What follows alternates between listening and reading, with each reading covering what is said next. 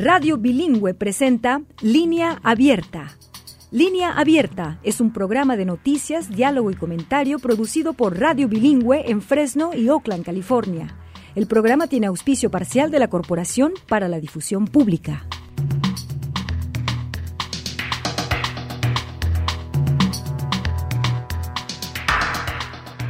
¿Qué tal? Bienvenidos, bienvenidas a esta edición México de Línea Abierta. Yo soy Citlali Sáenz, estoy muy contenta de que nos acompañen esta tarde en este programa que realizamos desde la Ciudad de México.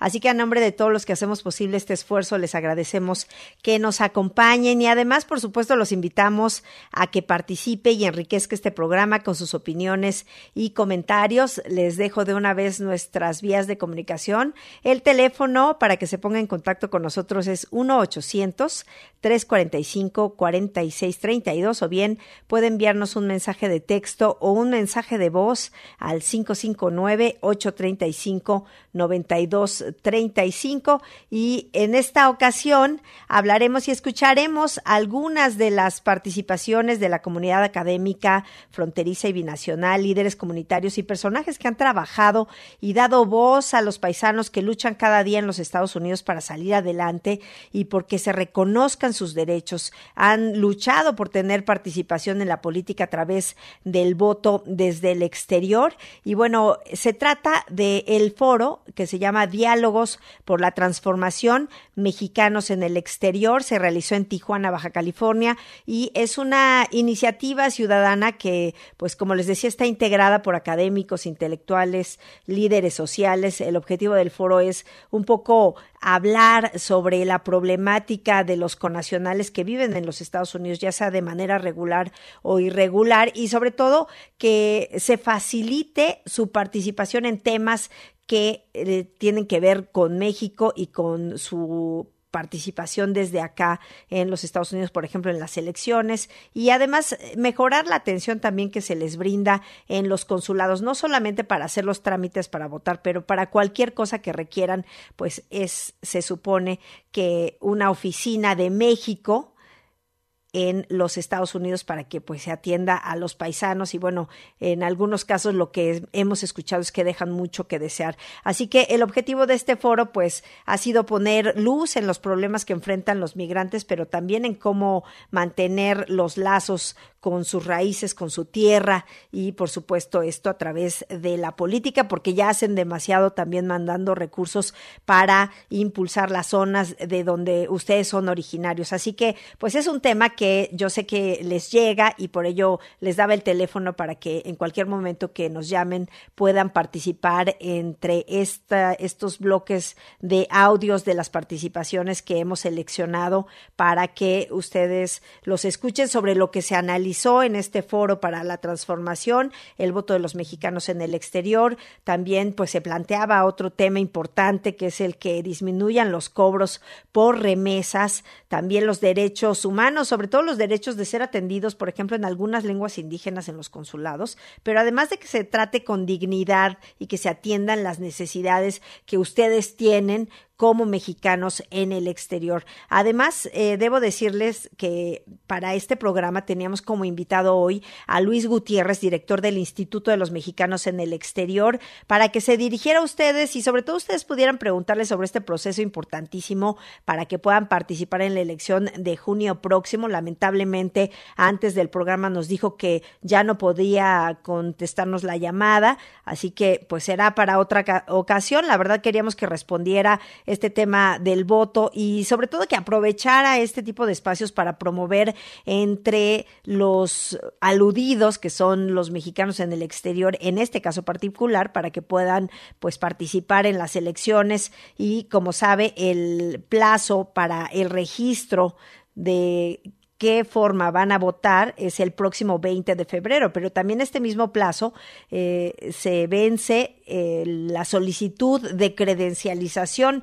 del Instituto Nacional Electoral y que bueno, pueden hacerlo a través de los consulados, pero lo que queríamos era que pues las dudas o los comentarios que ustedes tuvieran directamente las pudiera contestar Luis Gutiérrez, el director del Instituto de los Mexicanos en el exterior, pero pues al final determinaron que no podíamos tener esta entrevista hasta después, pero bueno, vamos a intentar reprogramarla. Por lo pronto, esto es lo que eh, habíamos preparado, pero antes le recuerdo nuestras vías de comunicación para que arranquemos con eh, las participaciones en este foro, en los diálogos por la transformación llamada Mexicanos en el Exterior. Los teléfonos son 1-800-345-4632 o bien el WhatsApp 559-835-9235. En este diálogo de, por la transformación de mexicanos en el exterior participó Samuel Orozco, nuestro director de noticias, y creo que es importante eh, que escuche este, este esta participación porque resume el sentir de los migrantes, además comparte lo que ustedes nos dicen en sus llamadas, en sus comentarios, en sus preguntas, eh, en los diversos programas de línea abierta y de radio bilingüe sobre pues lo que ustedes eh, requieren sobre el lo que hace el gobierno para atender sus necesidades en los Estados Unidos, si es eficiente en resolver sus solicitudes, en temas de documentación o participación política, si se está haciendo lo suficiente, sobre todo, por ejemplo, si se atiende este tema de que ustedes mandan dinero a su familia y que no les salga tan caro, que se simplifiquen los trámites, en fin, todo lo que ustedes nos comparten a través de sus llamadas y sus comentarios en los diversos programas, pues lo planteó también Samuel Orozco en esta participación que le presento a continuación y esto es parte, como le decía, de los diálogos por la transformación mexicanos en el exterior que se realizó en Tijuana, Baja California. Y con esta presentación, pues me propongo compartir un poco de nuestra experiencia al aire periodística, informar sobre algunas ideas que hemos recogido, pues en el diario que hacer, en la diaria Talacha periodística, eh, desde Fresno, desde Oakland, California, y desde las muchas ubicaciones que tenemos de radio bilingüe en la nación a través de nuestros medios comunitarios. Esta labor la hemos venido realizando por casi 45 años, que es el tiempo de vida de Radio Bilingüe, Organización Comunitaria, y esperamos, tenemos la esperanza de que pues todo esto sirva para informar la discusión en México sobre las políticas públicas eh, necesarias para tratar los desafíos, los inmensos desafíos que enfrentan nuestros paisanos en los Estados Unidos.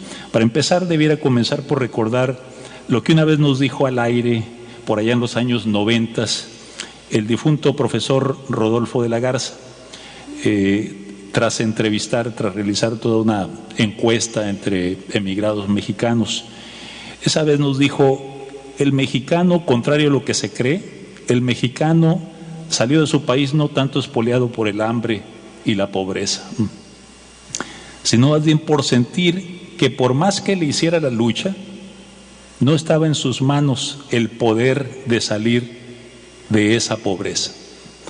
Es decir, por sentir que el sistema político corrupto y autoritario estaba amañado en su contra y a favor de los privilegiados. No era tanto el hambre y la pobreza, sino la sensación de que no podía cambiar las condiciones. En otras palabras, votó con sus pies. Palabras más, palabras menos, eso nos dijo Rodolfo. Ese sentimiento latente afloró masivamente en los años 80, ya lo han dicho algunos compañeros, cuando los emigrados en Estados Unidos vivieron una explosión de activismo político en coincidencia con el movimiento por la democracia que estaba en ebullición en México. Desde Estados Unidos los emigrados se sumaron al clamor por un voto libre, por sufragio efectivo y le agregaron sus propios reclamos, el derecho al voto desde el exterior y el derecho a la doble nacionalidad, asuntos que nos tocó en Radio Bilingüe cubrir desde su misma génesis, desde que estos reclamos eran ideas. Desde entonces cada una de esas demandas se han ido materializando. El derecho al voto, el derecho al voto desde el exterior, a ser votado como migrante también, el derecho a la nacionalidad dual, y junto con ese mayor reconocimiento, pues se ha elevado también el aporte de los emigrados a México. Por ejemplo, las remesas de dólares han escalado a niveles sin precedentes en la historia y los clubes de oriundos han sido protagonistas de un aumento en la inversión en incontables obras públicas o comunitarias en las regiones migrantes, como ya se ha explicado aquí, algunas de enorme calado eh, a nivel local, a nivel regional. Contra viento y marea las remesas aumentan sin parar, pese a la extorsión, pese al terror de los jefes del narco que controlan los pueblos de los oriundos, pese al cobro de piso, pese a todas esas cosas, las remesas van en aumento. Aún en los duros tiempos de la pandemia del COVID, cuando los mexicanos fueron esenciales en Estados Unidos para superar la emergencia, y aunque pusieron la peor cuota de hospitalizaciones y muertes, los mexicanos ayudaron a hacer crecer de manera extraordinaria el Producto Interno Bruto de los latinos, todo el país, y a elevar a esta economía de 3 billones de dólares hasta el quinto lugar más grande del mundo. Y me estoy refiriendo yo a la economía de los latinos de Estados Unidos. Si fueran nación aparte, serían la quinta potencia en el mundo. Los mexicanos han estado al frente de ese fenómeno. Y con todo eso, a pesar de que todo eso se estuvo viviendo en Estados Unidos, las remesas a México siguieron en aumento durante este periodo. Todo esto, toda esta extraordinaria contribución, con tal de dar a los que se quedan a los que se quedan en el terruño una vida digna, a su familia una casa decorosa, a sus hijos universidad y futuro, a su comunidad una mejor economía. Esa, esas son las aspiraciones de los paisanos, de los emigrados. Y aunque siempre reciben muestras de aprecio de la familia y sus comunidades de origen, muchas veces no sienten lo mismo de los gobiernos centrales. Al contrario, se sienten desoídos, sobre todo cuando buscan por necesidad la atención de las misiones consulares del gobierno mexicano. Por muchos años hemos oído al aire quejas de cómo al tratar los paisanos de conseguir identificación, pasaporte, registro de votante, trámite de retorno, asesoría legal, protección legal, pues se topan muchas veces con eh, los males de la burocracia de siempre, el tortuguismo, el laberintos, candados, despotismo. Por lo mismo, a muchos les resulta difícil confiar en sus consulados por esta tradición o digamos que por este mal crónico. Este malestar salió a flote hace poco cuando la candidata presidencial, Claudia Scheinbaum, exhortó a sus miles de seguidores reunidos en el Teatro Million Dollar de Los Ángeles a ir a los consulados a registrarse para votar desde el exterior sin necesidad de cita. Eso les dijo eh, Claudia Scheinbaum. La audiencia le respondió en coro, es audiencia de seguidores, por cierto, le respondió en coro casi unánimemente, reforma consular, reforma consular, en señal de repudio al actual orden de cosas en los consulados. Ahora bien, también es cierto, hay que reconocer que muchos miembros del servicio exterior se distinguen por desplegar ejemplar iniciativa. Hay muchos distinguidos, pese a los bajos presupuestos, pese a las carencias. Está, por ejemplo, el caso del cónsul de Orlando, Juan Sabines, que hoy, hoy en día, representa a la primera víctima de la SB 1718. O sea, eh, esta víctima es un trabajador de la construcción chiapaneco y el cónsul denuncia abiertamente como racista esta ley estatal de la Florida. También recordamos eh, a la cónsul de Fresno, Diana Muñoz, que en los años 80 sacó la cara por la familia de un migrante muerto por agentes de la migra en Madera, California, y además fue ejemplo de apertura al prestarse para servir de interlocutora y canalizar las demandas de sus connacionales demandas por el voto libre y efectivo en México. Eh, en Georgia todavía se recuerda la activa defensa que hizo en los años 90 el cónsul general Teodoro Maus de los trabajadores indocumentados que por esos tiempos se enfrentaban persecución y redadas de deportación en el campo, trataban de limpiar la región en coincidencia con las Olimpiadas por allí. y su posterior activismo, el activismo del cónsul, que andaba en las marchas, eh, después de haber sido cónsul en las marchas y en los boicoteos de los migrantes allí en la región. En ese mismo sentido, eh, en lo personal puedo recordar una historia que me contó y que creo retrata la extraordinaria manera de cómo los líderes del servicio consular supieron conectarse, eh, conectarse con los paisanos y tener impacto entre los ciudadanos emigrados. La historia me la contaba en los años 80 doña Josefina Fierro. Josefina Fierro es una pionera organizadora, fue una pionera organizadora de trabajadores e inmigrantes en Estados Unidos, con quien tuve la fortuna de platicar muchas veces en su residencia de exiliada en Guaymas, tierra donde había llegado en 1948, huyendo de la persecución del macartismo.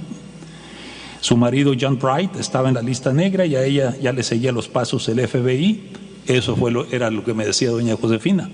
Josefina ya figura en las páginas de la historia por el lugar protagónico que ocupó en la fundación del Congreso de los Pueblos de Habla Hispana.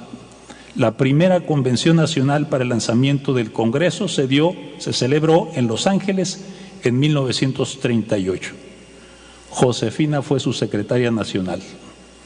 Doña Josefina me habló del trabajo que realizó a principios de los años 30 junto con Luisa Moreno por impulsar el Congreso, que era una organización anclada en grandes sindicatos siderúrgicos, mineros, de la construcción, estibadores, empacadoras de varios estados y que nació con una avanzada agenda progresista, pro derechos civiles y pro derechos obreros.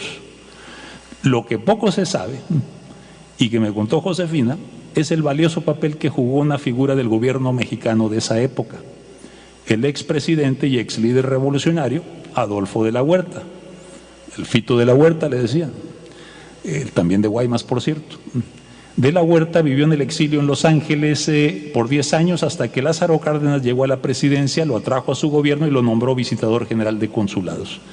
Según me dijo Josefina, como visitador de consulados, de la Huerta dijo, nos ayudó en todo lo que pudo. Era un hombre que comprendía plenamente lo que estábamos haciendo. Eh, como enviado de Lázaro Cárdenas, de la Huerta les abrió amplio acceso a las oficinas del consulado para reuniones de trabajo, al punto de hacerles sentir en casa, en espacio suyo. Pero más que eso, me dijo Josefina, el veterano líder revolucionario les prestó valiosa asesoría política y legal y los puso en contacto con la red de organizaciones que gravitaban alrededor de los consulados de la época, los clubes sociales y culturales, sociedades mutualistas, comisiones honoríficas, logias, todo eso les ayudó a conectarse. Aún más, de la Huerta puso a estos jóvenes organizadores en contacto con veteranos líderes obreros y populares de México. Me dijo Josefina, nos mandó muchos representantes de todo México y nos miraban con mucho gusto y amistad. Palabras de fierro. Eh, ya para concluir, creo que todo lo anterior quiere decir primero que Adolfo de la Huerta mantuvo una relación estrecha, directa, cercana con las principales asociaciones de emigrados mexicanos de California antes y después de ser nombrado diplomático. Segundo, que de la Huerta usó el poder de las misiones consulares para dar a las causas de las organizaciones civiles mexicanas apoyo material, político y moral, lo cual no era poca cosa, tomando en cuenta que pues las organizaciones civiles de ese tiempo se sentían inspirados por la fresca experiencia de la Revolución Mexicana. Y eh, tercero, creo que lo más importante, prestó espacios públicos para la formación de organización comunitaria, para el desarrollo de liderazgo y para que asumieran a través de su empoderamiento su propia organización y la defensa de sus comunidades. Creo que va de sobra decir que este tipo de labor conllevaba grandes riesgos en la relación con Estados Unidos, pero a la vez era lo que más valoraban esos líderes sociales como doña Josefina, tomando en cuenta de que si bien es cierto que tenían por aquel tiempo pues a un presidente populista que era Franklin Delano Roosevelt y su New Deal, también es cierto que por eso simultáneamente empezaba eh, en ese entonces ya la cacería de brujas del comité de eh, the American Activities Committee de la Cámara de Representantes de Estados Unidos, que terminó a final de cuentas esa cacería con deshacer el Congreso de los Pueblos de Alba Hispana y con sus líderes en el exilio. Esa experiencia creo es para la reflexión de lo que de la misión que los consulados pudieran llegar a jugar en algún momento en Estados Unidos.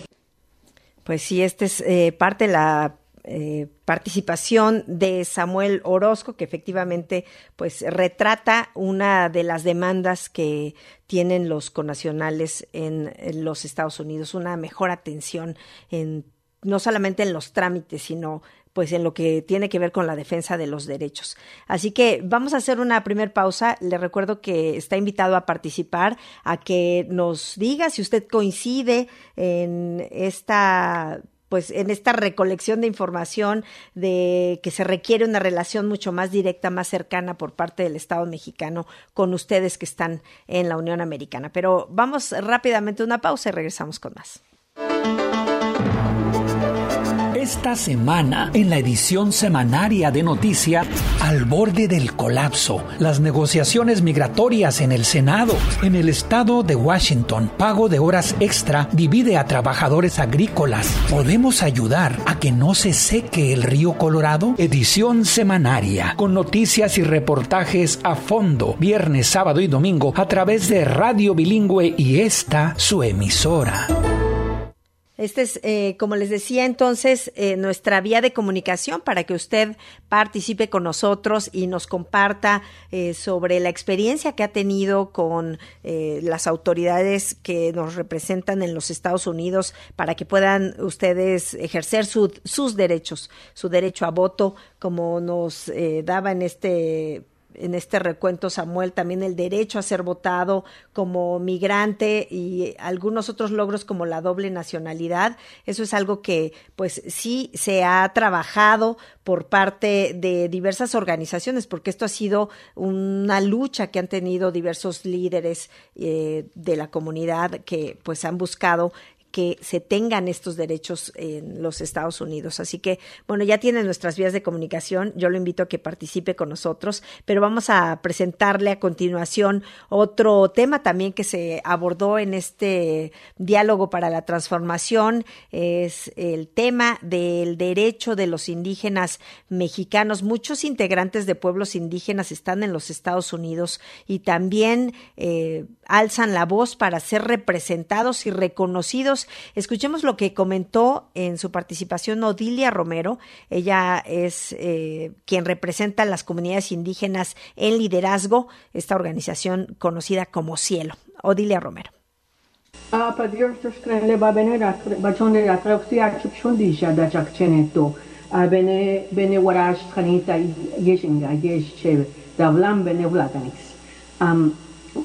no les voy a decir lo que dije, entonces los, los dejo así, pero sí les invitaría a pensar qué significa ser mexicano.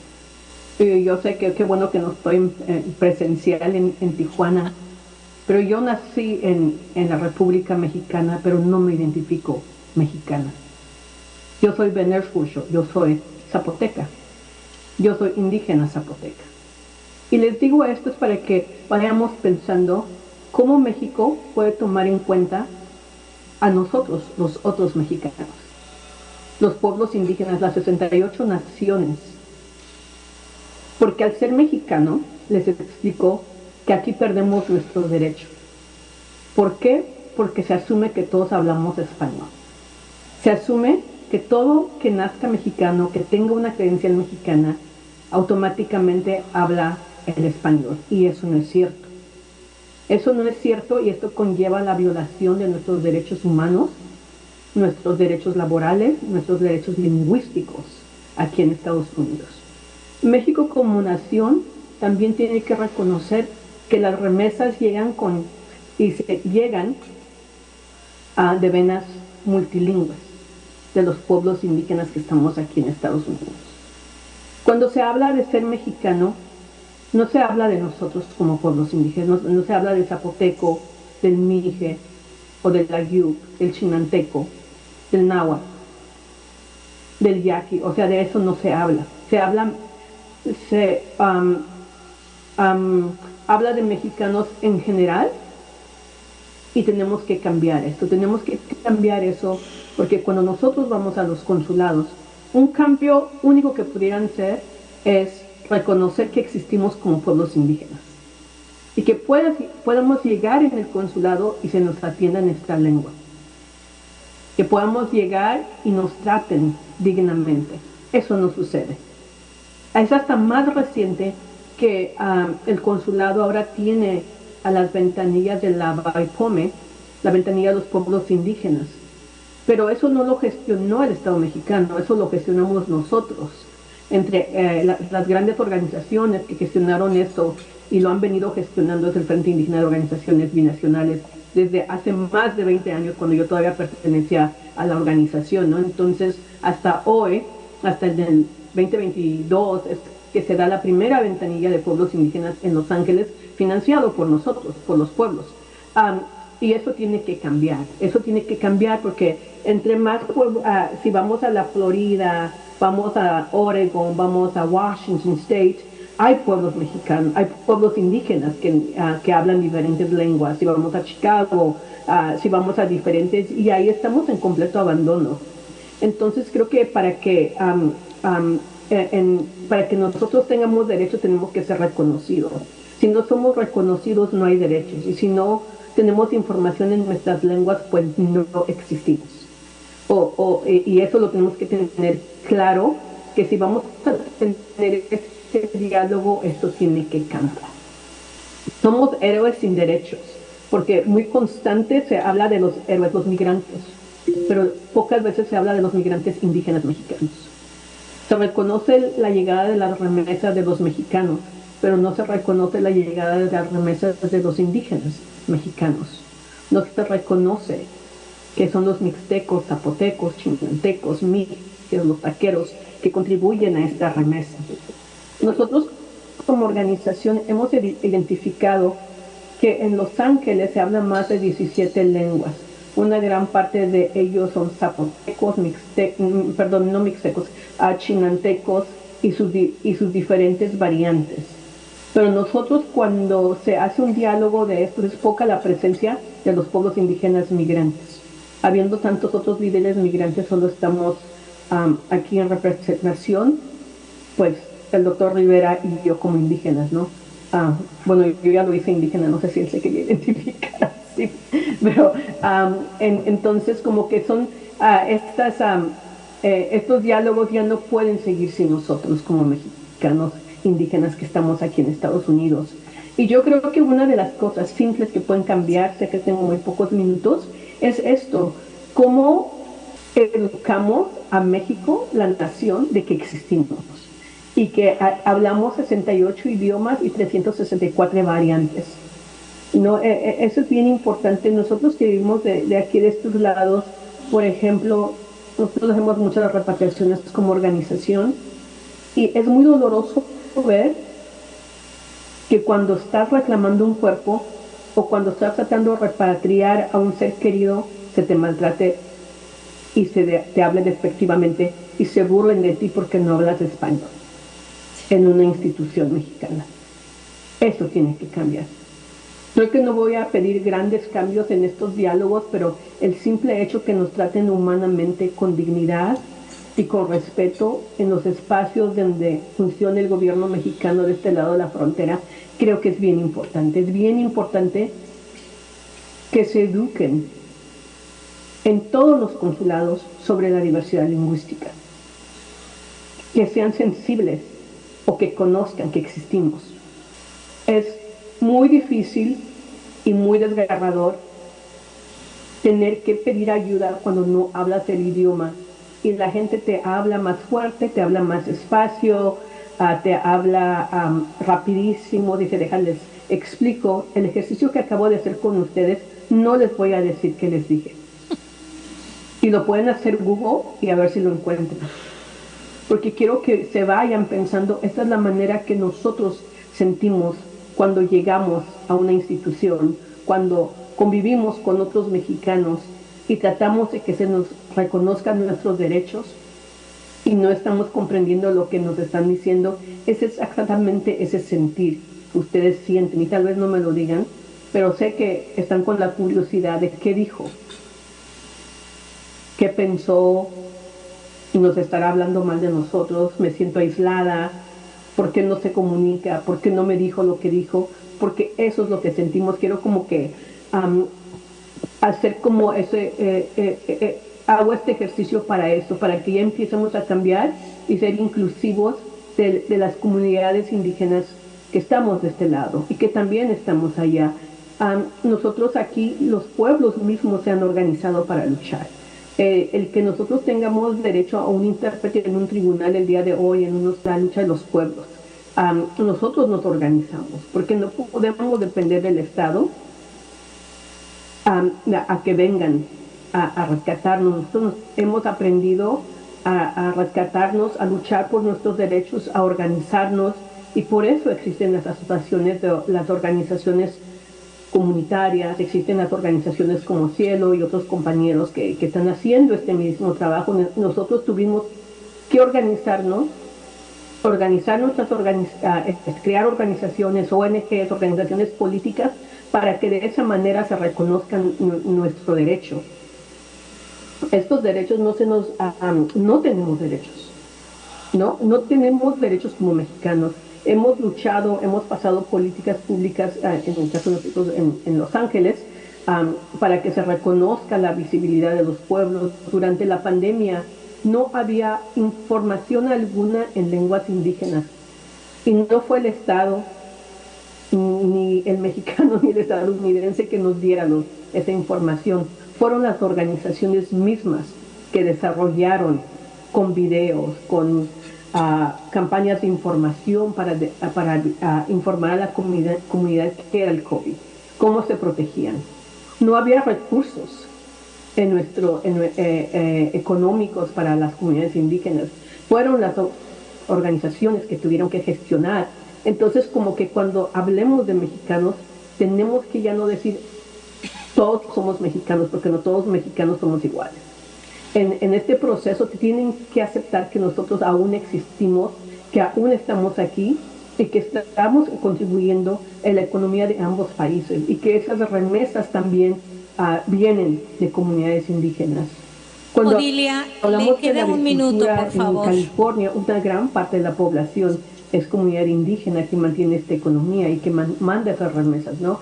pero eso no se traduce a derechos. Ah, quiero terminar con una, propuesta muy simple, es que se capaciten a los consulados sobre la diversidad y las, de, los pueblos indígenas mexicanos y que para que yo ya no tenga que ir a un consulado y me digan todos los mexicanos somos iguales no, señor, no todos somos iguales porque algunos de nosotros no hablamos español y con eso termino. Gracias.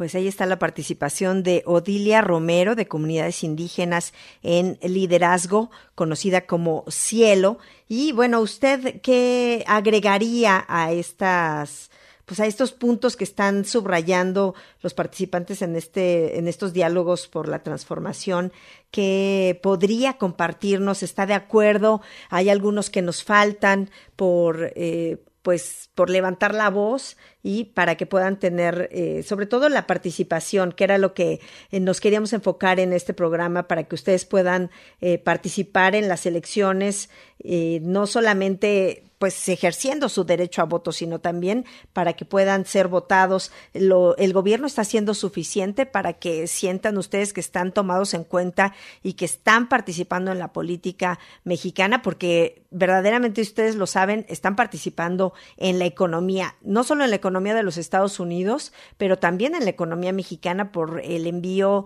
de sus ahorros para sus familiares, para que tengan un mejor porvenir están invirtiendo no solo en sus casas, están invirtiendo en la economía local, pero también en el pueblo de donde son originarios. Así que, pues también hay, hay que esperar un poco de trabajo o mucho de trabajo por parte del Estado mexicano. Así que nosotros vamos a hacer una pausa y seguimos con este tema de la participación que hubo en estos diálogos de la transformación que se realizó en Tijuana, Baja California. Una pausa y regresamos con más.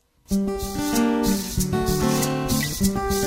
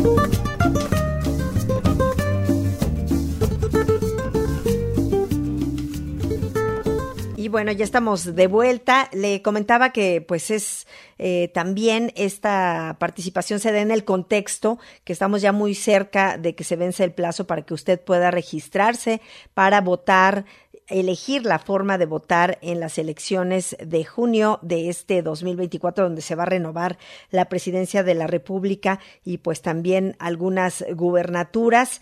Eh, de acuerdo con el INE, el, del primero de septiembre del año pasado al 31 de enero de este año, 109.358 personas se han registrado para votar desde el extranjero en el marco de este proceso electoral eh, federal y los procesos electorales locales. Eh, el INE precisa que 72.452 personas se han registrado para ejercer el voto mediante la modalidad electrónica por Internet, que es el 66.25%, voto postal será el 27.11% y modalidad presencial el 6.64% en las 23 sedes consulares que pues se han anunciado donde ustedes podrían participar en el extranjero. Eso es parte de lo que dice el INE, pero ahora vamos a escuchar a Rafael Alarcón.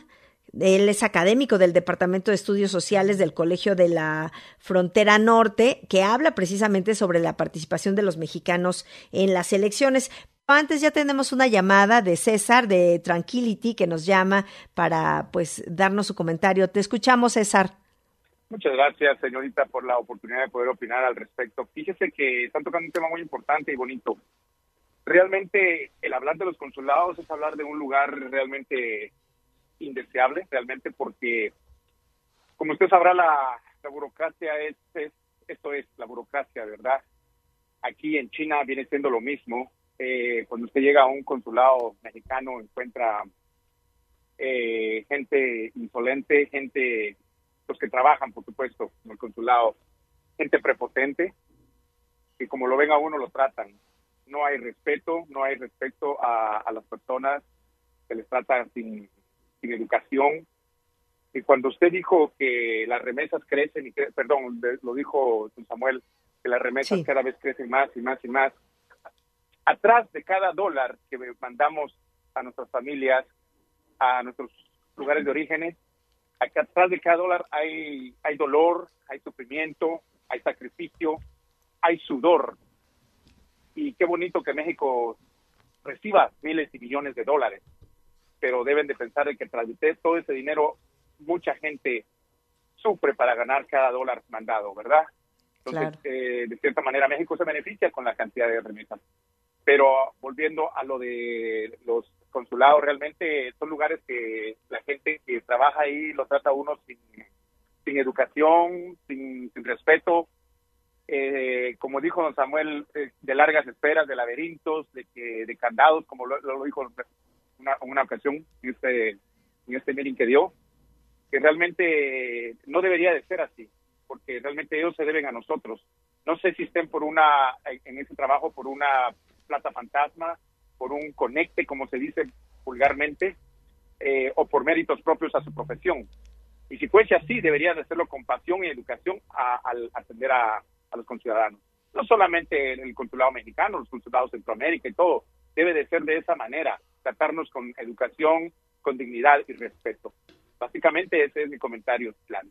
Bueno, pues te lo agradezco mucho. Realmente lo que también comentaba Samuel era que pues eventualmente lo que se buscaría es tener una relación eh, directa, cercana por parte de las autoridades mexicanas en las representaciones que están en otro país, en este caso en los Estados Unidos, pues para tener la sensibilidad de todo lo que ustedes pasan, precisamente para pues vivir y trabajar y mandar dinero a sus familias que están de este lado de la frontera.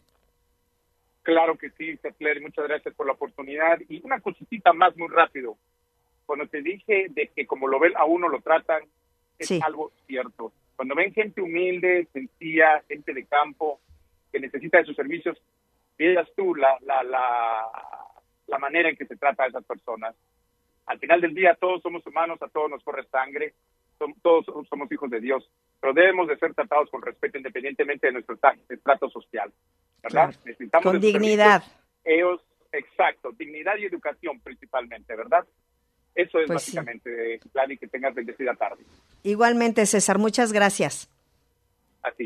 Hasta pronto. Y bueno, les eh, decía que vamos a escuchar a Rafael Alarcón, académico del Departamento de Estudios Sociales del Colegio de la Frontera Norte, que habla precisamente de la participación de los mexicanos en las elecciones. Y bueno, también usted eh, puede llamarnos para darnos sus comentarios como César. Así que vamos con este corte de audio y después eh, tendremos más llamadas. Vamos a hablar de derechos o estamos hablando ya de derechos de la población mexicana en, Estados Unidos. Y yo les quiero proponer, ya que no se ha tratado, un derecho fundamental que es el derecho del voto de los mexicanos en el exterior.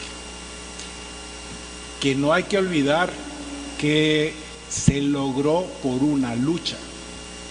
Una lucha que costó muy, duró muchos años y que coincidentemente eh, me tocó a mí eh, ver y participar cuando llegué, cuando llegamos a hacer el doctorado en Berkeley en el año 89.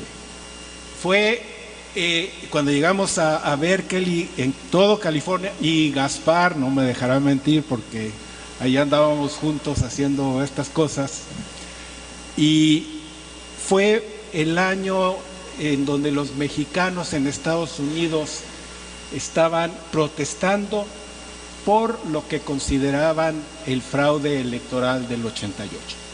De hecho, Cuauhtémoc Cárdenas este, fue a una cena muy importante que organizamos en San José y de esa protesta por el fraude electoral fue que se siguió con la lucha por el voto en el exterior. Ah, voy a usar los datos de la, de la estudiante del doctorado, la, la, maestra Dulce María González Pérez de la Universidad Autónoma de Tlaxcala, para mostrar que este derecho, que como digo es resultado de una lucha, eh, poco a poco y de manera difícil los mexicanos en Estados Unidos y en otras partes del mundo lo han ido este, aceptando y, comprometiéndose con él. Como ya saben, este, ha habido tres eh, elecciones presidenciales donde ya ha habido voto en el exterior. Y eh, la lucha fue, este, creo que se puede mencionar, ¿verdad?, contra el PRI, porque el PRI no quería dar este derecho.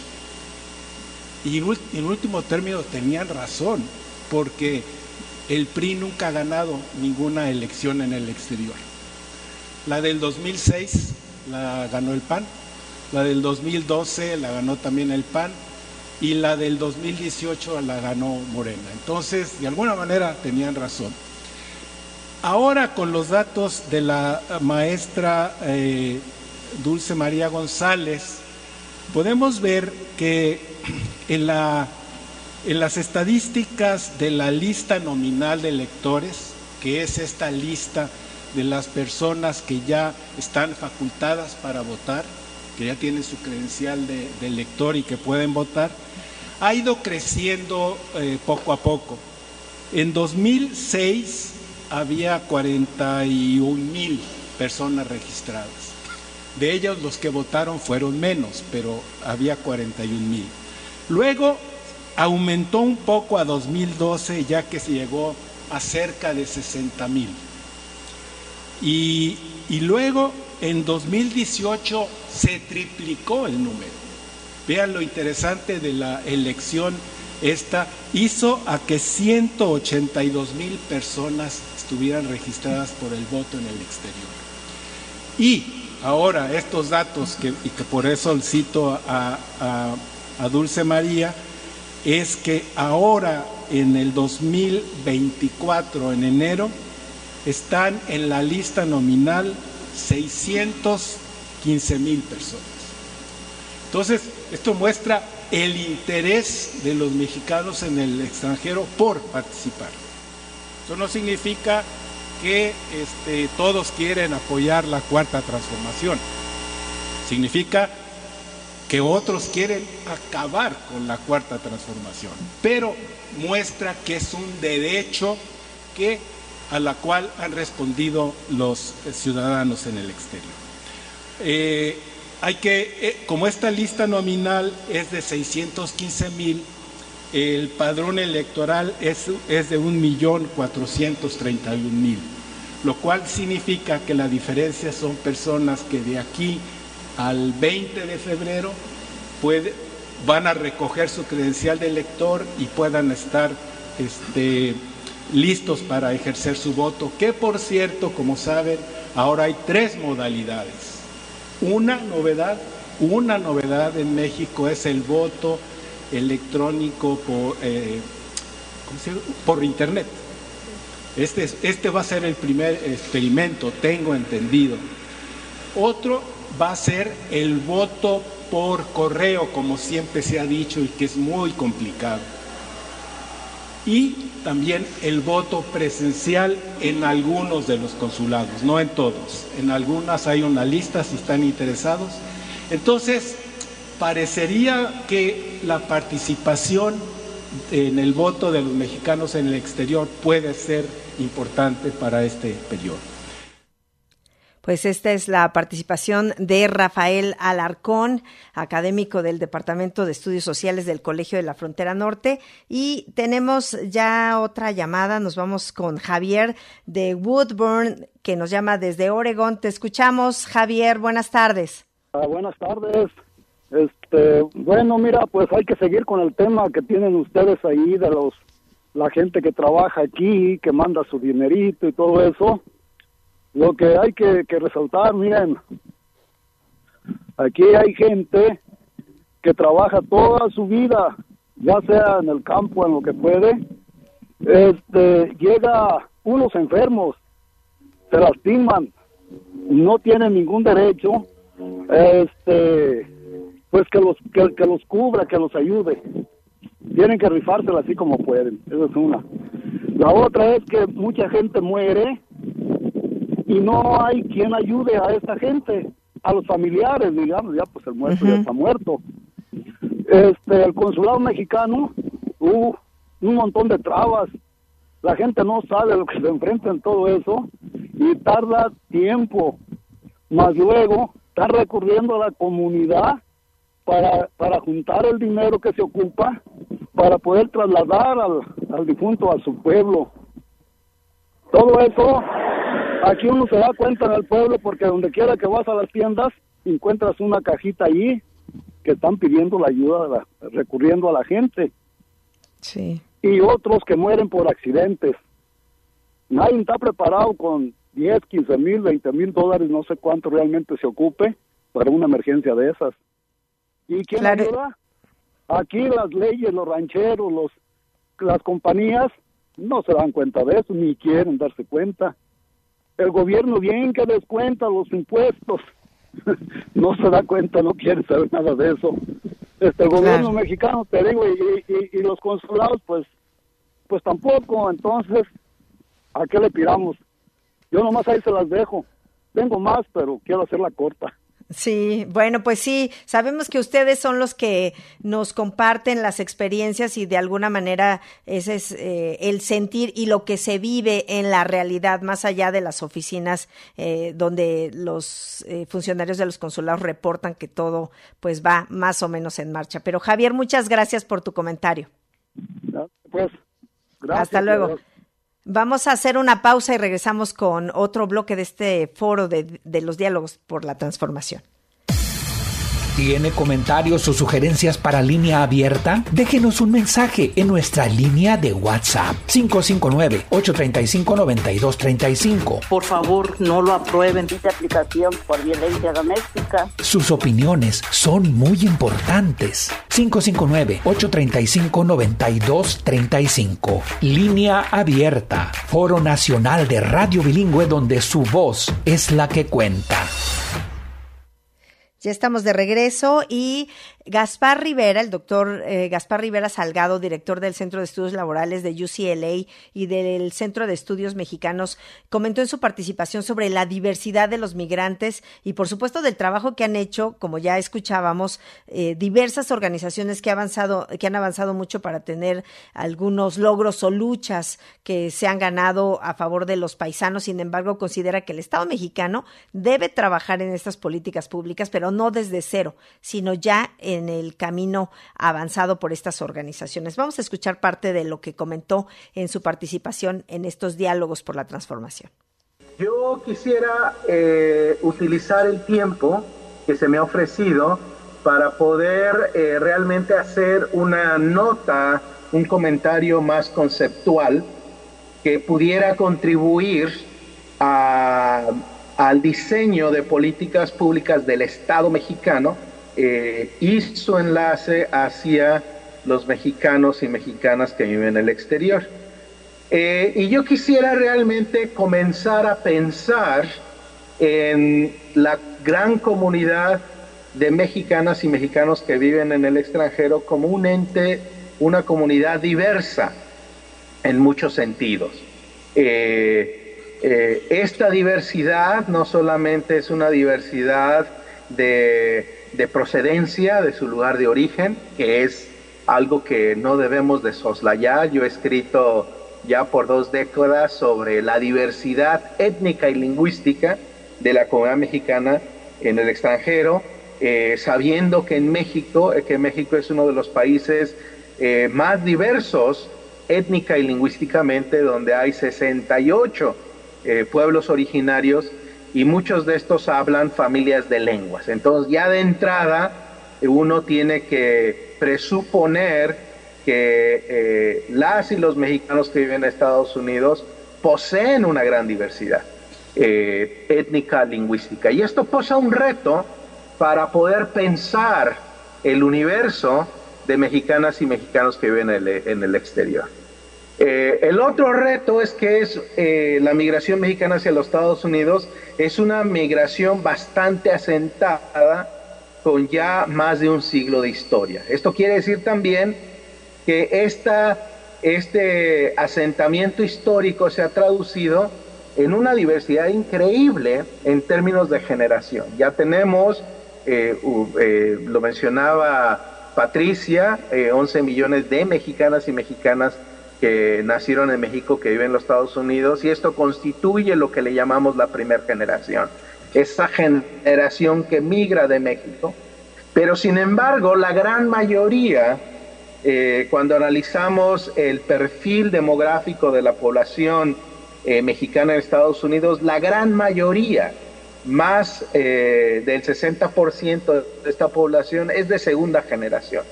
Es decir, tiene casi una década que la, población mexicana en Estados Unidos deja de ser una población netamente migrante para pasar a ser una diáspora bastante diversa donde domina la mayoría de la población es de segunda generación. Otro aspecto súper importante en cómo estamos conceptualizando a esta comunidad de mexicanas y mexicanos en el exterior.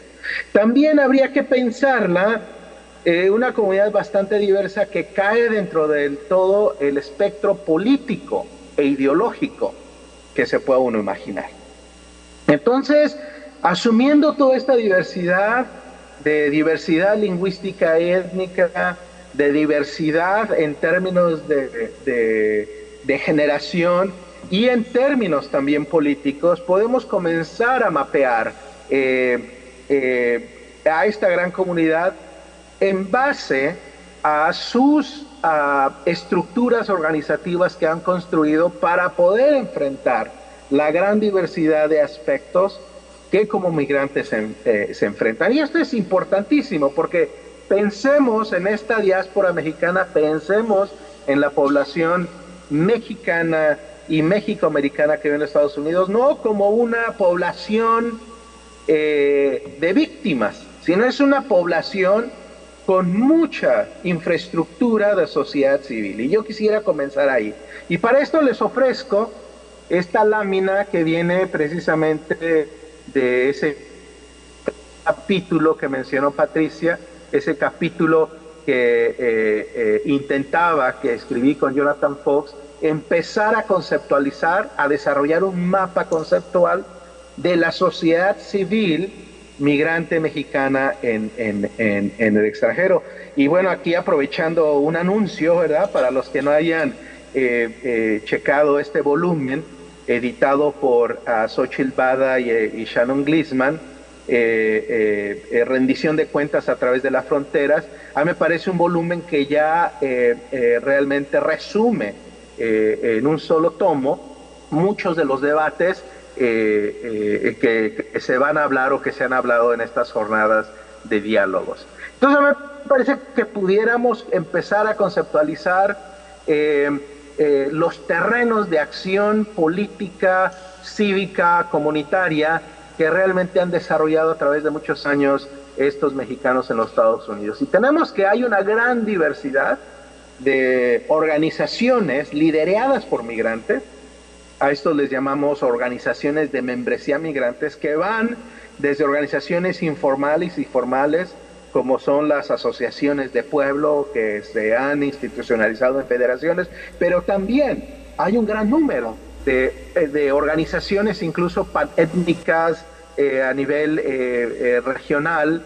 Entonces hay un gran universo de organizaciones que eh, tienen esta eh, naturaleza de ser liderada por migrantes que tienen una membresía migrante. Ahí está esta parte de la participación del doctor Gaspar Rivera Salgado, director del Centro de Estudios Laborales de UCLA, y que, bueno, decía precisamente que estas organizaciones que son lideradas por migrantes, pues ya han hecho un gran trabajo y que el gobierno, el Estado mexicano, tendría que trabajar en políticas públicas a partir de lo que ellas ya han hecho pues mucho trabajo por hacer por parte de las autoridades para que realmente representen y defiendan a los mexicanos en el exterior, sobre todo que sean facilitadores y ayudadores en los trámites y atención que requieran los mexicanos en los Estados Unidos. Así que, pues es un tema del que vamos a seguir hablando. Yo le aprecio muchísimo que nos haya acompañado a lo largo de este programa, de esta edición México de línea abierta, y lo invito a que se quede en la programación de Radio Bilingüe. Soy Citlali Sáenz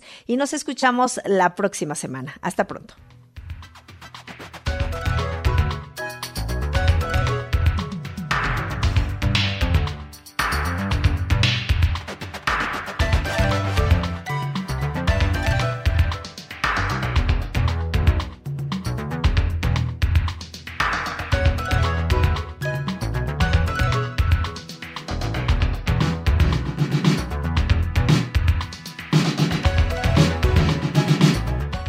Abierta es un programa de noticias, diálogo y comentario producido por Radio Bilingüe en Fresno y Oakland, California, con auspicio parcial de Evelyn and Walter Hess Jr. Fund, de California Endowment y de James Irvine Foundation. Este programa se distribuye a través del servicio de satélite de la Radio Pública Nacional de los Estados Unidos. El conductor técnico es Jorge Ramírez, asistente de producción María de Jesús Gómez. Samuel Orozco es el productor ejecutivo. Las opiniones que escuchó son exclusivas de sus autores. Escucha usted Satélite Radio Bilingüe.